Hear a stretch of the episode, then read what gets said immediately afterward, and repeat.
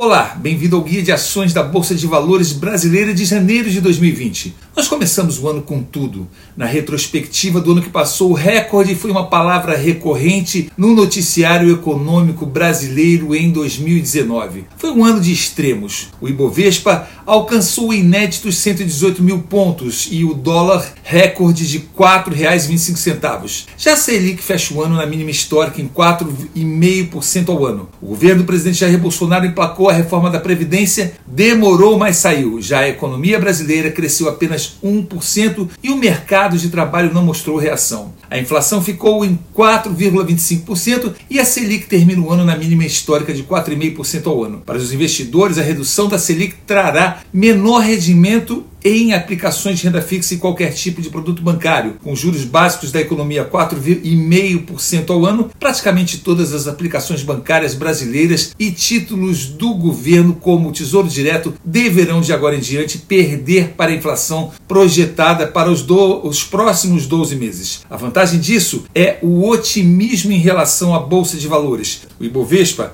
principal índice acionário brasileiro, bateu sucessivos recordes, chegando a superar os 118 mil pontos em 26 de dezembro. Em 2 de janeiro de 2019, um ano antes, o índice estava em 91 mil pontos, o que significa uma alta de 31,58% ao ano. Esse otimismo, no entanto, parece mais disseminado entre os investidores brasileiros do que entre os gringos. A expectativa era de retomada dos investimentos estrangeiros na bolsa em 2019, mas o ano tem tido recordes de saídas dos estrangeiros. No acumulado até 11 de novembro, segundo dados da Bovespa, o saldo estava negativo em 6 bilhões, acima dos 5 bilhões retirados em todo o ano de 2018. Enquanto isso, o número de CPFs cadastrados atingiu outro recorde, o de 1 milhão e 600 mil pessoas físicas no fim de novembro contra 800 mil um ano antes. O presidente Jair Bolsonaro sancionou um pacote de leis que ficou conhecido como a MP da Liberdade Econômica. Entre as principais mudanças, a lei flexibiliza regras trabalhistas e facilita a abertura de empresas, principalmente de micro e pequeno porte, entre outras vantagens. O movimento de saída de dólares do Brasil por parte dos investidores também contribuiu para a desvalorização do real. Mais perto do final do ano, entretanto, a cotação da moeda norte-americana recuou, voltando a rodar perto dos R$ reais. As expectativas de uma retomada mais robusta da economia fizeram o risco país do Brasil cair a 96 pontos, o menor nível desde 2010. A queda foi resultado da melhora das perspectivas para a economia brasileira, além da redução da tensão comercial entre China e Estados Unidos, que também favoreceu os países emergentes. Segundo analistas, o país pode perder espaço nas exportações agrícolas com destino ao gigante asiático, mas o crescimento econômico global e o avanço do comércio internacional poderão mais que compensar as perdas. A tão falada curva de juros nos Estados Unidos se inverteu e o medo de uma recessão global foi assunto outra vez. Mas, como sempre, o temor dos catastrofistas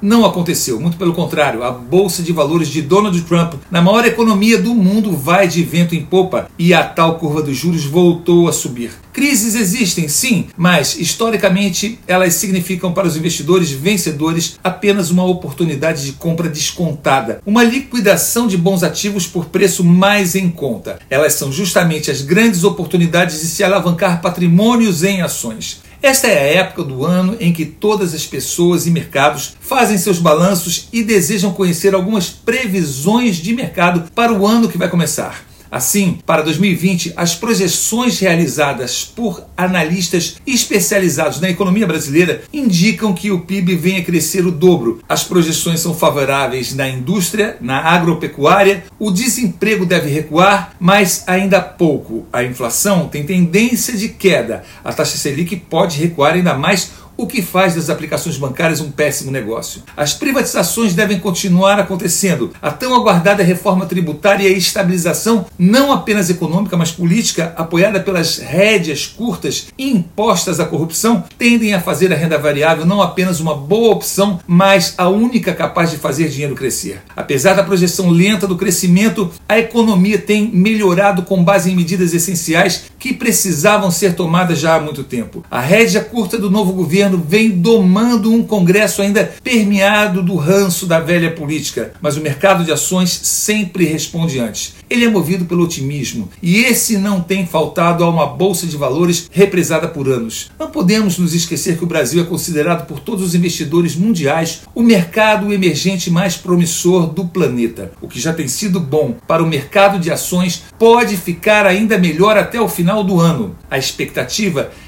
que o Ibovespa chegue ao fim de 2020 com aproximadamente 135 mil pontos, pelo menos. Essas projeções se sustentam na aposta de uma melhora generalizada da economia, com a aprovação definitiva da reforma tributária, além de um cenário de privatizações. Os juros baixos, mesmo na ausência de crescimento da economia, devem fazer com que a bolsa tenha um desempenho positivo até o final do ano. Há uma agenda econômica mais clara e um novo patamar de taxas de juros ainda mais baixo. O ambiente mais positivo é alimentado também por um discurso sincronizado da equipe econômica do governo. O ministro Paulo Guedes disse que a economia brasileira em 2020 será de 2% ou 2,5%. Ele diz ainda que é a primeira vez que temos essa combinação de crescimento com inflação descendo. Ele diz ainda: o crescimento econômico está começando lento, mas seguramente já vai ser mais do que o dobro do ano de 2019. E isso é muito bom. Esse é o apanhado geral do mês de janeiro de 2020. Lembrando que análises de mercado, empresas ou carteiras de empresas precisam ter sempre a data, pois elas mudam mês a mês.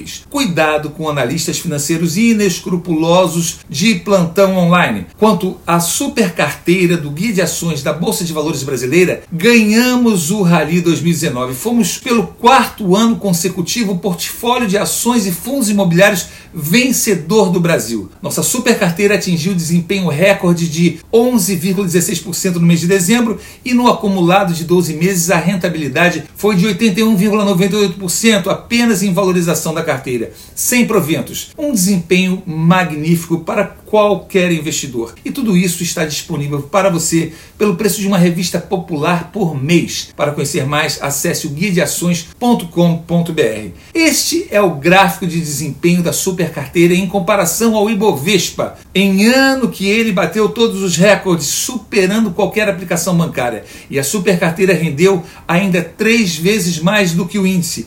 Isso se dá pela escolha minuciosa e experiente das empresas que fazem parte da carteira, bem como o acompanhamento mensal dos ativos já testados com sucesso há vários anos consecutivos. Para fecharmos a retrospectiva 2019 e as previsões de 2020, queremos lembrar que batemos também o recorde de investidores pessoas físicas na Bolsa de Valores brasileira. Os investimentos em bolsa vieram para ficar. A popularização do mercado de ações é irreversível e a democratização do acesso aos investimentos sofisticados deixou de ser um privilégio de poucos. A Bolsa de Valores é do povo e é ela que vai solucionar a prosperidade dos cidadãos de todas as classes sociais. Vai incrementar a economia, vai resolver o problema da aposentadoria e trazer a prosperidade à nação. Bem-vindos ao Guia de Ações da Bolsa de Valores Brasileira.